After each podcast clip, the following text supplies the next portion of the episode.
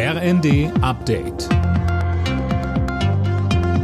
Stündlich neu. Auf den Punkt informiert. Ich bin Alena Tribold. Guten Abend. Die an die Omikron-Variante angepassten Corona-Impfstoffe dürfen nun in der EU eingesetzt werden. Sie haben die Zulassung der Europäischen Arzneimittelbehörde bekommen. Mehr von Philipp Rösler. Kommende Woche sollen die an die Variante BA1 angepassten Impfstoffe von BioNTech und Moderna in Deutschland ausgeliefert werden. Das hat Gesundheitsminister Lauterbach angekündigt. Er rät dazu, mit der nächsten Impfung bis dahin zu warten. Momentan verbreiten sich aber vor allem die Varianten BA4 und 5. Auch gegen diese wurden schon neue Impfstoffe entwickelt. Sie sind in der EU aber noch nicht zugelassen.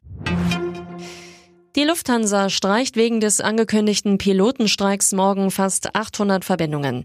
Betroffen sind vor allem die Drehkreuze München und Frankfurt. Vereinzelt werden auch heute schon Flüge gestrichen. Die Gewerkschaft Vereinigung Cockpit fordert in dem Tarifkonflikt für die Piloten unter anderem 5,5 Prozent mehr Geld. Lufthansa-Sprecher Andreas Bartels. Wir haben ein aus unserer Sicht sehr gutes Angebot gemacht, nämlich 900 Euro pro Monat mehr für jeden Piloten. Und äh, leider wird dieses Angebot als nicht hinreichend betrachtet und deswegen kommt es jetzt zu diesem Streik. Gut drei Viertel der Deutschen wünscht sich eine Nachfolgeregelung für das 9-Euro-Ticket. Das hat eine Umfrage für den ARD Deutschland-Trend ergeben. Sollte es etwa 29 Euro monatlich kosten, würden es noch knapp 60 Prozent der Befragten nutzen.